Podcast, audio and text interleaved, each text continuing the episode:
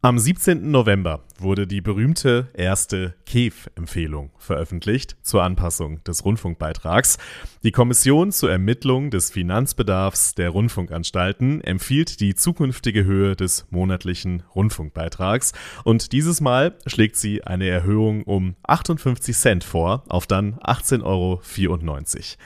Ob die aber wirklich kommt, das steht noch so ein bisschen in den Sternen, denn mehrere Landesregierungen haben schon ein Veto angekündigt und ohne die Zustimmung aller Ministerpräsidentinnen und Landesparlamente geht die Erhöhung nicht durch.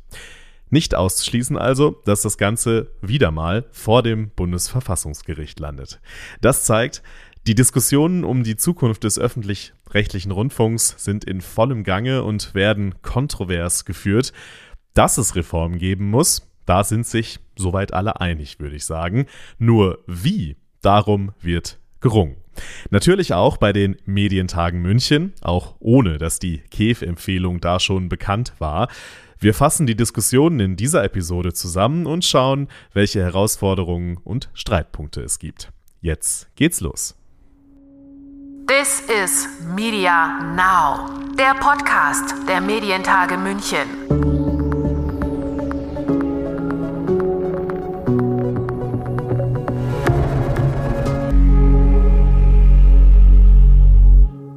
Mein Name ist Lukas Schöne und ich begrüße euch zu dieser Folge von This is Media Now.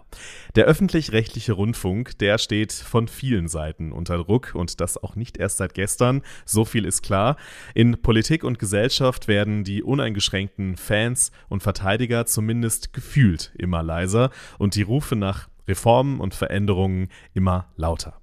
Wichtig zu unterscheiden sind dabei natürlich immer die radikalen Stimmen, oft aus illiberalen und demokratiefeindlichen Kreisen, und die konstruktiven, die zwar kritisieren, aber grundsätzlich an den Wert des öffentlich-rechtlichen Rundfunks für die Gesellschaft glauben.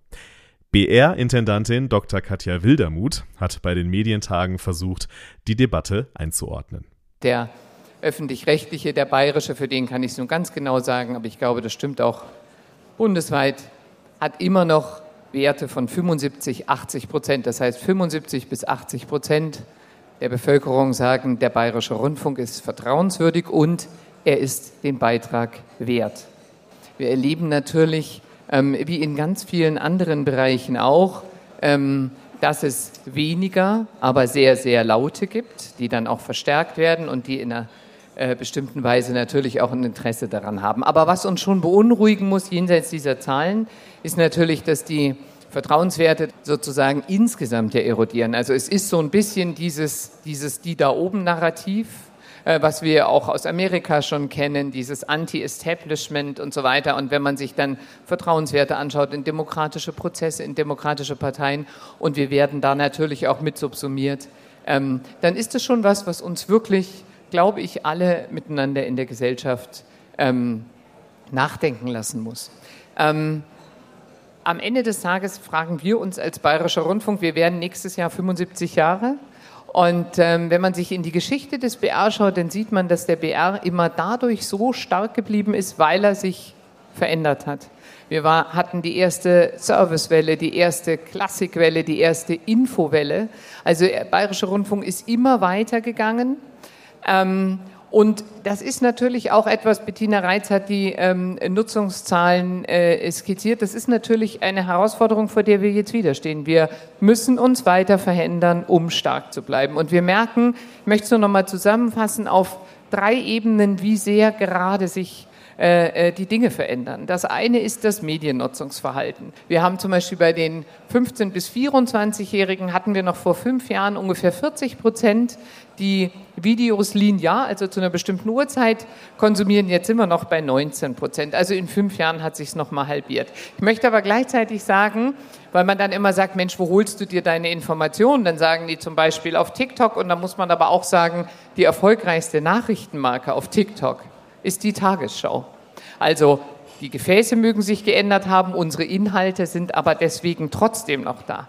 Das Zweite ist, Markt, äh, der Markt ist, ist, ist überflutet worden mit neuen Playern, die ganzen Streaming-Plattformen und so weiter und so weiter. Und das Dritte ist, dass sich die Gesellschaft so verändert und dass wir insgesamt merken, wie da was wir immer für sicher geglaubt haben, beginnt zu erodieren. Wir sind wahnsinnig gespannt, was der Zukunftsrat erzählen wird, weil ehrlich gesagt, der Zukunftsrat hat die große Chance, out of the box zu denken, weil er nicht an Föderales gebunden ist. Ja, Katja Wildermuth hat den Zukunftsrat angesprochen, der von den Bundesländern eingesetzt wurde und unabhängig Vorschläge für die Zukunft der öffentlich-rechtlichen machen soll. Mit dabei in dem Gremium ist unter anderem Professor Bettina Reitz. Die ist Präsidentin der Hochschule für Fernsehen und Film in München und ehemalige BR-Fernsehdirektorin und sie ist damit qua Amt schon eine konstruktive Kritikerin des öffentlich-rechtlichen Rundfunks. Ähnlich wie Wildermuth ist auch ihr wichtig einzuordnen, wie gesellschaftliche Veränderungen auf den öffentlich-rechtlichen Rundfunk wirken. Die Gesellschaft, vor allem die Welt, hat sich in einer Weise verändert. Der gesamte mediale Bereich hat sich in einer unglaublichen Geschwindigkeit verändert. Und das ist doch klar, dass auch ein System, was nun so viele Jahrzehnte sehr, sehr stabil und sehr erfolgreich Programm für die gesamte Gesellschaft machen konnte, bei einer dermaßenen Veränderungen der Anbieter, die mittlerweile weltweit aktiv sind und vieles mehr, was ja hier auch auf den Medientagen intensiv besprochen und diskutiert wird, auf einmal eine ganz andere Wahrnehmung erfährt. Plus es gibt die Menschen, die mit dem öffentlich-rechtlichen groß geworden sind, die sozusagen von Beginn an in dieses System hineingewachsen sind. Und es gibt nun junge Menschen, die eigentlich das Lineare, wie es einige von Ihnen hier noch kennen, überhaupt nicht mehr in dieser Weise wahrnehmen. Also ein kleines Beispiel. Seit 2015 frage ich immer unsere Erstsemester, wer schaut denn noch lineares Fernsehen und Hörfunk, hört sozusagen noch linear. Und am Anfang war es immer so, also ein gutes Drittel plus hat die Hände gehoben. In diesem Jahr von 60 neuen Studierenden waren es noch zwei Hände. Das zeigt einfach eine massive Veränderung insgesamt ähm, der Rezeption und insofern muss sich der öffentlich-rechtliche Rundfunk, und das wird ja auch schon aktiv getan, all diesen ja, Herausforderungen stellen und ich denke, wir haben höchstens das Problem aktuell, dass eigentlich auch dieser Reformwunsch relativ spät so konkret formuliert wurde und dass es auch viele Gründe gibt, warum man auf der Zwischenstrecke vielleicht auch Zeit verloren hat, die man sowieso nicht mehr in dieser Weise aufholen kann. Aber vielleicht kann man ein paar sehr wichtige Weichen stellen und somit auch für den öffentlich-rechtlichen Rundfunk eine stabile Zukunftsperspektive mitentwickeln. So eine stabile Zukunftsperspektive für den öffentlich-rechtlichen Rundfunk, das ist auch von einem Großteil der politischen Landschaft natürlich gewollt. Zumindest von den Parteien, die sich im demokratischen Spektrum befinden. Dr. Florian Herrmann ist CSU-Politiker, Leiter der Bayerischen Staatskanzlei und damit zuständig für die Medienpolitik im Freistaat. Denn in dem Moment, in dem es keinen öffentlich-rechtlichen Rundfunk mehr gäbe, bin ich mir ziemlich sicher, gäbe es auch keine Demokratie mehr. Darum ist das alles sehr, sehr ernst. Ähm, und deshalb begrüße ich sehr diese wirklich mit vereinten Kräften vorgenommenen ähm, ähm, Reformbemühungen. Auf der einen Seite durch die Intendantinnen und Intendanten, auf der anderen Seite eben durch die Kommission, beziehungsweise im Auftrag eben auch die äh, Ihre Kommission. Den Zukunftsrat, das halte ich für sehr gut. Ich hatte ja letztes Jahr an, ähnlicher, an gleicher Stelle vorgeschlagen, so eine Art äh, Herrn Chiemseer Konvent einzurichten. War vielleicht ein bisschen zu groß gedacht, weil natürlich Artikel 0 des Grundgesetzes lautet, Besitzstände sind zu wahren. Und äh, gerade beim äh, komplexen Recht, äh, rechtlichen System im, Öf äh, im, im, im Medienrecht haben Sie ja immer das Problem der Einstimmigkeit der, der mhm. Länder. Und das ist ja alles nicht einfach eine Mehrheitsentscheidung durch irgendein Parlament, sondern das ist sehr, sehr mühsam und deshalb muss es sehr, sehr grundlegend und gut überlegt sein, sodass am Ende halt auch alle irgendwie mitmachen. Und das ist, glaube ich, da können Sie und Sie vor allem äh, erzählen, wie schwierig äh, das alles ist. Aber natürlich äh, sehen wir ja an der Akzeptanz, an der schwindenden Akzeptanz, dass Handlungsbedarf besteht. Wir sehen, wir, sehen wir ja. Äh, man darf sich dabei auch nicht verrückt machen lassen. Ja? Natürlich gibt es Dinge, die reformiert werden müssen, ist doch klar. Und wenn Sie, Sie ein System haben, das sich über Jahrzehnte aufbaut und weiterentwickelt, dann schleichen sich Dinge ein, die vielleicht jetzt nicht mehr so zeitgerecht sind und wo ich sage, da müssen wir jetzt mal nachjustieren. Aber man darf nicht in die Falle tappen, in die uns bestimmte Kreise führen wollen, die nämlich das ganze System ständig madig machen. Das sind nämlich diese illiberalen Kräfte. Der Ministerpräsident nennt das immer die destruktive Demokratie, die irgendwie äh, äh, so am, am, Horizont erscheint. Und das sind die, die illiberal sind und die, die greifen natürlich genau das an, was Illiberale immer angreifen, nämlich äh, Parlamentarismus, ähm, generell Pluralismus und Medien. Das ist immer so, weil die Medien gelten dann als Establishment und das Establishment muss man angreifen. Drum da nicht verrückt machen lassen, aber gleichzeitig natürlich trotzdem ähm, ernsthafte äh, äh, Reformen anpacken, die wozu führen? In erster Linie dazu, die Währung, die es gibt, die einzig echte Währung in dem ganzen Bereich, nämlich das Vertrauen herzustellen, aufrechtzuerhalten und vor allem weiterzuentwickeln.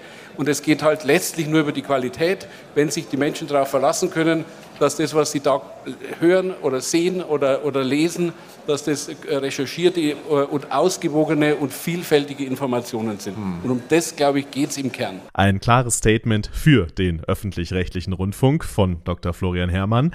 Er hat seinen Chef erwähnt. Dr. Markus Söder, der in einem Tweet auf der Plattform X vom 21. November den öffentlich-rechtlichen Rundfunk ebenfalls als Grundpfeiler unserer Demokratie bezeichnet hat, allerdings den gleichen Tweet mit einem Satz einleitete, wir sagen Nein zu höheren GEZ-Gebühren. Zitat Ende. Den veralteten Begriff für die Rundfunkgebühren zu benutzen, der von bestimmten Kreisen ja auch gerne als Kampfbegriff gegen den öffentlich-rechtlichen Rundfunk genommen wird, stufen zumindest Fachmedien wie DWDL als wenig förderlich ein für eine konstruktive Debatte. Den Link zu diesem Beitrag gibt es in den Show Notes.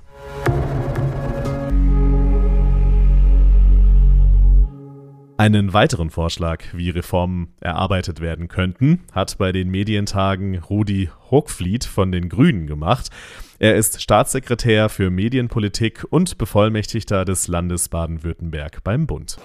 Ich würde gerne noch einen Aspekt äh, in dieser, in dieser Debatte mit einbeziehen. Ähm, ich bin ein großer Befürworter davon, dass wenn die Vorschläge der Rundfunk, äh, der, des Zukunftsrates vorliegen, die mal durch eine Bürgerbeteiligung zu jagen. Ja? Weil ich glaube, der öffentlich-rechtliche Rundfunk, es geht jedem an. Äh, jeder hat sozusagen seine eigene kleine Expertise dazu. Ähm, und äh, ja, letztendlich ist, ist, sind die Anstalten, ist der öffentlich-rechtliche Rundfunk für die Menschen da. Und die dann mal darüber befinden zu lassen, in einem Prozess der Bürgerbeteiligung, äh, wie die einzelnen Vorschläge zu bewerten sind, ob vielleicht noch welche dazukommen, ähm, hielte ich für durchaus angemessen ähm, und auch im Sinne einer künftigen, besseren äh, Akzeptanz äh, des öffentlich-rechtlichen Rundfunks in der Bevölkerung, weil die Akzeptanz hat natürlich durch die einzelnen Skandale des RBB insbesondere doch etwas gelitten. Äh, und wir sollten alles daran setzen, dass es wiederhergestellt wird. Florian Herrmann fand diese Idee grundsätzlich ja nicht ganz daneben, hatte aber Einwände. Ich glaube nur gleichzeitig, ähm, dass Dialog Führung nicht ersetzen kann, ja, unterm Strich. Und es muss eine klare Vorstellung sein, wo man hin will. Ähm, das, das, kann durchaus noch einmal irgendwie geschärft oder angereichert werden durch so eine Art von Dialogverfahren. Aber ähm, ich würde jetzt nicht erwarten, dass weil sonst könnte man gleich nur eine Bürgerbeteiligung machen und einfach alle mal reden lassen und dann schauen wir halt, was rauskommt. Es, es, es muss schon eine klare Vorstellung entwickelt werden, ähm, welchen Mehrwert öffentlich-rechtlicher Rundfunk in der Demokratie bringt, im dualen System bringt. Das kann man ja auch nicht wegdiskutieren. Es ist ja ein zweisäuliges System. Es mhm. gibt ja beide. Das heißt, da muss eine, eine, eine Schärfung äh, in die Richtung stattfinden und es muss auch eine Einigkeit darüber herrschen, dass vor allem die, die ähm, auch die Binnenpluralität dargestellt wird, die Vielfalt dargestellt wird, weil nur die Vielfalt am Ende, also Vielfalt in dem Sinne, dass sich möglichst viele wiederfinden, die das anschauen und nicht das Gefühl haben, äh, äh, sie werden sozusagen vereinnahmt durch irgendwas, sondern sie, sie kriegen wirklich die Möglichkeit, sich eine Meinung zu bilden und in dem Diskurs in der Demokratie teilzunehmen. Das, das muss ja am Ende das Ziel sein. Ähm, alles, was dazu hilft, ist gut. Und wenn es eine Bürgerbeteiligung ist, ist eine Bürgerbeteiligung. Aber man soll den Fokus, glaube ich, auf das, auf das Ziel richten. Und das Ziel ist vor allem Zukunftsfähigkeit. Wie verschiedene Reformansätze bei den öffentlich-rechtlichen aussehen könnten, darauf kommen wir gleich. Aber Katja Wildermuth hatte noch ein ganz grundsätzliches Thema im Sinn, wenn es darum geht, Vertrauen wiederherzustellen. Medienkompetenz ist am Ende eines der großen Stichworte. Ich glaube fest daran, und da bin ich ja nicht allein, es sind ja auch viele Wissenschaftler der Meinung, Medienkompetenz ist die Aufklärungsaufgabe des 21. Jahrhunderts. Das heißt, wir müssen nicht nur unsere Handys bedienen können, sondern wir müssen auch verstehen, ähm, was da drinnen passiert. Und ähm, wir haben sehr ehrgeizige Ziele. Wir machen ja da wahnsinnig viel schon. Wir gehen in Schulen, ähm, äh, wir machen diese gläsernen Büros und Studios. Aber ja, Medienkompetenz, glaube ich, ist eine gesellschaftliche Aufgabe. Da muss man auch mal überlegen, ob man da noch mal an anderer Stelle in den Schulen einsetzt. Das wird ganz, ganz wichtig werden. Das ist nicht nur was für Kinder und Jugendliche. Auch äh, Menschen meiner Generation, auch ich lerne immer wieder was dazu, was die Recherche von Quellen und, ähm, ähm, und, und das Rückverfolgen von, von Bildern und so weiter angeht. Ähm, das wird eine ganz, ganz große Aufgabe und ich glaube, da können nicht genügend Leute sich zusammentun. Der BR tut da viel. Wir öffnen auch immer die Redaktion, lassen die Leute rein, lassen uns über die Schulter gucken. Medienkompetenz als die eine große gesamtgesellschaftliche Aufgabe und Transparenz schaffen als die Aufgabe für den Rundfunk selbst. Das ist also ein Hebel für die Anstalten. Welche anderen noch in Bewegung gesetzt werden können und welche auch schon in Bewegung sind, das hat Tom Buro skizziert, WDR-Intendant und durch seinen Interimseinsatz bis Ende 2022 zweimaliger ARD-Vorsitzender. Wir sind in der ARD jetzt gerade in dem größten, kann man sagen, Reformprozess nicht nur seit Jahrzehnten, sondern da ist ein Paradigmenwechsel im Gange. Wir haben alle Reformen, die wir bisher gemacht haben, die auch beitragsdämpfend waren, da haben wir extra das Programm ausgenommen. Also das war Administration, Verwaltung, äh, Themen, äh, auch äh, Produktionsthemen. Das hat äh, Frau Wille vom Mitteldeutschen Rundfunk damals 2016, 17 begonnen. Spart auch eine Milliarde bis 2028 und ist auch alles schon eingepreist. Aber was wir jetzt gemacht haben, ist, wir haben zum ersten Mal gesagt, wir machen vom Programm nicht Halt, sondern wir bündeln auch äh, beim Programm Dinge, dass nicht jeder jedes macht, sondern dass wir Dinge, Synergien schaffen und äh, damit andere dann noch Sachen übernehmen können. Das betrifft natürlich als erstes, haben wir drei Bereiche uns ausgesucht. Das ist äh, Verbraucher, äh, Klima, äh, Gesundheit und wir haben die nächsten auch schon im Blick. Das wird auch noch mehr geben. Und warum machen wir das? Wir wollen das, was wir dabei sozusagen an Synergien erwirtschaften, umschichten in digitale Produkte. Und äh, wir wollen viele dieser Veränderungen dann auch in, dem, in der nächsten Beitragsperiode dann so umsetzen, dass wir die Mediathek verbessern. Also zum Beispiel, die Mediathek muss man ja zugeben, wenn man das mit internationalen Plattformen äh, vergleicht, ist sie schon wesentlich besser geworden, als sie früher war, aber sie kann natürlich noch besser werden. Und wenn ich sehe, was die großen GAFAs für Entwickler haben, die haben Tausende zum Teil Entwickler, äh, um ihr Produkt besser zu machen und äh, benutzerfreundlicher zu machen, ist bei uns undenkbar. Aber etwas mehr investieren müssen wir. Wo kommt das Geld her? Das müssen wir erwirtschaften und umschichten. Und dafür sind diese Anstrengungen da. Ich glaube, man wird in den nächsten Jahren sehen, die Mediathek wird besser funktionieren. Wie so eine Verbesserung der Mediathek aussehen kann, darüber hat bei den Medientagen Thomas Dauser gesprochen, der Direktor Innovationsmanagement und digitale Transformation beim SWR. Da spielen vor allem KI und die Auswertung von Daten eine große Rolle, wenn auch natürlich nicht für kommerzielle Zwecke. Ja, also natürlich haben wir äh, das Privileg, äh, durch den Rundfunkbeitrag finanziert zu sein. Und insofern müssen wir, äh, dürfen noch nicht mal im Online-Bereich zum Beispiel Werbung machen. Und das ist auch okay so. Und insofern geht es bei uns natürlich nicht darum, jetzt zum Beispiel Werbung besser zu platzieren oder zielgerichtet auszuspielen. Aber natürlich haben auch wir das Ziel, dass wir wirklich konkurrenzfähig sind, dass wir mithalten mit den großen Streaming-Angeboten, dass wir ein gleiches Erlebnis bieten, einen Joy of Use haben. Und insofern geht es natürlich auch uns darum, das bestmögliche Angebot zu machen, unsere Inhalte, die wir haben, an die richtigen Menschen auszuspielen. Da spielt Personalisierung eine Rolle, aber natürlich auch insgesamt das ganze Angebot. Wo finde ich etwas? Wie finde ich mich zurecht? Welche Funktionalitäten äh, bietet mir äh, eine ARD-Mediathek, das erste, äh, die, die ARD-Audiothek, aber natürlich auch unsere eigenen Plattformen beim Südwestrundfunk, swr.de. Insofern ist es für uns natürlich super wichtig, die ganze Customer Journey im Blick zu behalten, dateninformiert zu arbeiten, immer mit dem Ziel, das Erlebnis noch besser zu machen, Menschen zu binden und alle Zielgruppen, alle Altersgruppen, auch junge natürlich insbesondere mit unseren wertvollen Inhalten zu erreichen.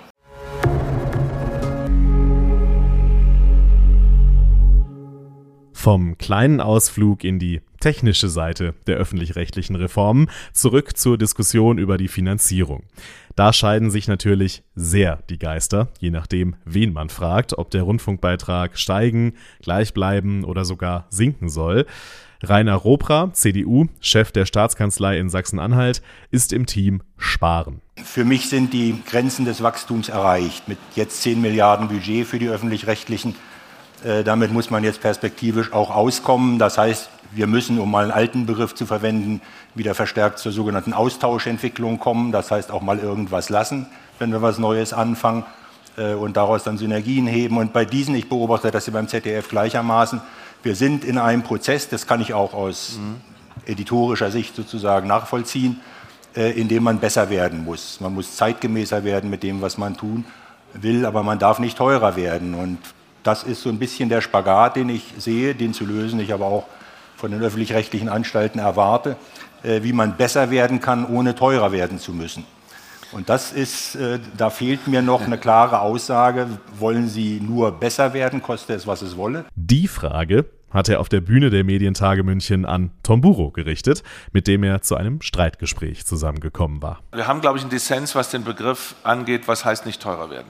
Wenn man sagt, der Beitrag muss bleiben, ist es nicht nicht teurer werden, dann bleibt er nicht gleich, er ist schrumpfen.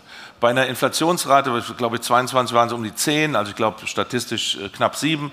Äh, und dann ging es ja weiter, dieses Jahr sind es vielleicht 5 und nächstes Jahr und so weiter. Dann haben sie bis 2028 20 Prozent etwa über den Daumen gepeilt, vielleicht sogar 25 an Inflationsrate. Wenn Sie dann sagen, nicht teurer und meinen und meinen damit, der muss bei 1836 bleiben. Nein, ich meinte nur den Aufwand jetzt. Okay, also weil sonst, haben Sie, sonst ja. haben Sie einen Kaufkraftverlust von 20, 25 Prozent.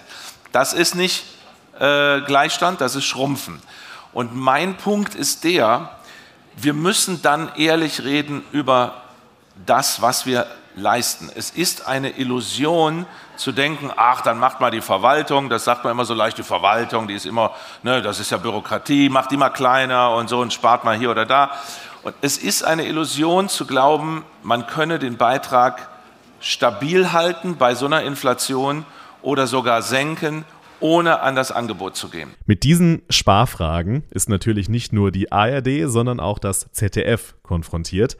Intendant Norbert Himmler war bei den Medientagen zu Gast. Wissen Sie, wir müssen ja die Preissteigerung schon der letzten Jahre fangen wir ja komplett längst ab. Erstens. Zweitens, die Corona-Pandemie hat uns über 50 Millionen Euro Mehrkosten beschwert. Haben wir komplett selbst abgefangen ein neuen, äh, neues Angebot aufzubauen wie Funk vor ein paar Jahren, ist komplett aus demselben Bestand finanziert worden, gab es kein, nicht mehr Geld von der KEF. Die Umgestaltung der Digitalisierung, die technische Weiterentwicklung der Mediathek äh, wird komplett von uns selbst getragen. Da haben wir auch nicht mehr Geld für äh, beantragt für die Digitalisierung. Also ich behaupte mal, ne, Preissteigerung ist das eine, wo ich schon vom Minuswachstum gesprochen habe und all diese Zukunftsherausforderungen, die wir haben, wo andere private kommerzielle Medienunternehmen erstmal sagen, da brauchen wir ein Invest von ein paar hundert Millionen, um unsere Plattform voranzutreiben. Das sehen Sie bei allen, das sehen Sie in Köln und in München. Da sagen wir das als ZDF, nee, wir verzichten darauf, das zu beantragen und versprechen gleichzeitig, dass mit dem Geld, was wir haben, wir diese großen Herausforderungen erfüllen. Und das wird mir manchmal ehrlich gesagt zu wenig anerkannt, dass wir das auch intrinsisch erwirtschaften. Von daher, ich verstehe die Frage, wo könnt ihr noch sparen? Meine Antwort darauf ist, wir sparen schon längst längst, um quasi die Herausforderungen der Zukunft an anderer Stelle auch anzunehmen und auch entsprechend leisten zu können. Neben der Frage nach der finanziellen Ausstattung und wofür sie verwendet wird, sind Tom Buro und Rainer Robra in ihrem Streitgespräch noch auf eine sehr grundsätzliche Frage gekommen, nämlich die nach dem Verfahren, wie der Rundfunkbeitrag überhaupt festgelegt wird. Die Anstalten melden ihren Bedarf an, die KEF errechnet unabhängig einen Vorschlag und die Länder ratifizieren. Und gerade bei letzterem hat die Ablehnung der Beitragserhöhung aus Sachsen-Anhalt, Ende 2020 war das, gezeigt, wie politisch aufgeladen diese Entscheidung inzwischen ist. Und auch ein Tweet wie der von Markus Söder, den ich vorhin erwähnt habe, zeigt, dass es dieses Mal wohl nicht einfacher wird. Rainer Roberer hat deswegen einen Vorschlag und da war er sich mit Tom Buro trotz des Streitgesprächs plötzlich sehr einig. Jetzt sollte das Verfassungsgericht dann, wenn es mal wieder damit befasst ist, und es könnte ja sein, dann auch von sich aus die Freiheit äh, oder die, die Souveränität haben, äh, diese dritte Stufe ein Stück weit so zu regeln, dass dann, wenn wir beschäftigen uns in der Rundfunkkommission auch gerade damit, äh, wenn das, die KEF-Empfehlung in einem überschaubaren Erwartungshorizont landet, es keiner weiteren Ratifikation mehr bedarf. Wir kommen dahin nur nicht mit dem Staatsvertrag. Das muss, so leid mir es tut, am besten über das Verfassungsgericht selbst geregelt werden. Das, was Sie gerade gehört haben, finde ich sensationell. Wir haben ja letztes Mal gesehen, dass dann Sachsen-Anhalt einfach innenpolitisch war es nicht durchsetzbar, äh, eine Ratifizierung im Parlament äh, durchzusetzen oder eine Mehrheit dafür zu finden. So, mir war damals schon klar, ich war ja oft bei Ihnen im Landtag, das wird auch beim nächsten Mal nicht einfacher werden. So, ich halte es für verfassungsrechtlich bedenklich, dass die CDU Plakate in Sachsen-Anhalt aufhängt, wo steht Beitragsstabilität, wir, wir sorgen dafür, dass es nicht steigt, noch bevor die KEF ihre Empfehlung ausgegeben hat. Aber das ist, muss ja auch mal eine kleine Kritik äußern. Aber was Sie gerade gesagt haben, ist Folgendes. Wir müssen nicht unbedingt, die Parlamente, ich kann verstehen, dass die Abgeordneten frustriert sind. Sie sind gewählte Abgeordnete und dann sollen sie eigentlich Notar spielen. Das Verfassungsgericht hat gesagt, ihr habt gar keinen Spielraum oder nur einen ganz, ganz kleinen. Ihr müsst das eigentlich ratifizieren. Da sagt ein Abgeordneter, Entschuldigung, ich bin meinem Gewissen verpflichtet und jetzt soll ich hier einfach nur einen Notarstempel draufsetzen. Ich kann das verstehen, aber so ist es nun mal. Man müsste eine Lösung finden, also das könnte die KEF sein, dass die KEF selber eine Rechtsverordnung herstellen kann oder eine andere Einheit, wie auch immer. Weil wir müssen dieses Verfahren entpolitisieren. Äh, es, es wird, das habe ich in Hamburg ja zum Ausgangspunkt überhaupt der Rede gemacht, wir werden das, was wir politisch nicht mehr durchsetzen können, nicht ewig juristisch durchsetzen können. Buro hat da seine Rede im Hamburger Überseeklub erwähnt. Seine inzwischen berühmte Rede, die Ende 2022 sehr viel Aufmerksamkeit auf sich gezogen hat. Darüber haben wir auch hier im Podcast damals gesprochen, und zwar in Folge 96 war das. Da gerne zur Erinnerung auch nochmal reinhören, wenn ihr mit dieser Folge fertig seid. Das Verfahren entpolitisieren. Das ist also die Forderung von Buro hier und das passt zu der Sicht der Dinge, die auch ZDF-Intendant Norbert Himmler auf die Lage hat beobachte zwei Strömungen jetzt an der Ecke, die Sie ansprechen. Zum einen, und das erschreckt mich dann doch eine direkte Verknüpfung auch öffentlich geäußert zwischen, solange ihr das so macht, kriegt ihr keine Beitragserhöhung. Da muss ich sagen, das ist exakt eben nicht der Sinn des Beitragfeststellungsverfahrens. Es muss staatsfern sein, es muss politikfern bleiben. Schauen Sie sich an, wie die Entwicklung in Europa zurzeit aussieht. Mittlerweile sind mehr als 50 Prozent der EBU-Sendeanstalten, also der europäischen öffentlich-rechtlichen Sendeanstalten, sind direkt oder fast unmittelbar abhängig von den jeweiligen Regierungen, sind also steuerfinanziert. Ja, Frankreich haben wir die Bewegung jetzt gerade gehabt, ich könnte sie alle durchzählen. Das war vor zehn Jahren noch völlig anders. Mhm. Ähm, und ich glaube, dass wichtig ist, dass gewahrt bleibt dabei, dass quasi den Inhalt, den wir verantworten, der Auftrag muss sehr allgemein verfasst sein und so sind die Staatsverträge zurzeit auch geschrieben, aber für die Ausführung des Inhalts und das dafür zustehende, uns zur Verfügung stehende Geld muss unabhängig bleiben, erst recht in den Zeiten, in denen wir leben, von direkten politischen Einflüssen. So, und trotzdem haben wir aber, sind die Parlamente natürlich unsere Gesetzgeber. Sie schaffen den Rahmen dessen, was die Öffentlich-Rechtlichen tatsächlich auch machen sollen. Wie viele Sender wir haben, wie viele lineare Sender wir haben. Äh, und das Bundesverfassungsgericht hat auch deutlich den Ländern ja auch gesagt, ihr könnt das gestalten, ihr könnt dieses Verfahren auch gestalten. Also von daher will ich weder die Länder aus der Verantwortung entlassen. Es ist, glaube ich, wichtig, dass sie es weiter gestalten und trotzdem müssen wir staats- und Politik fernbleiben.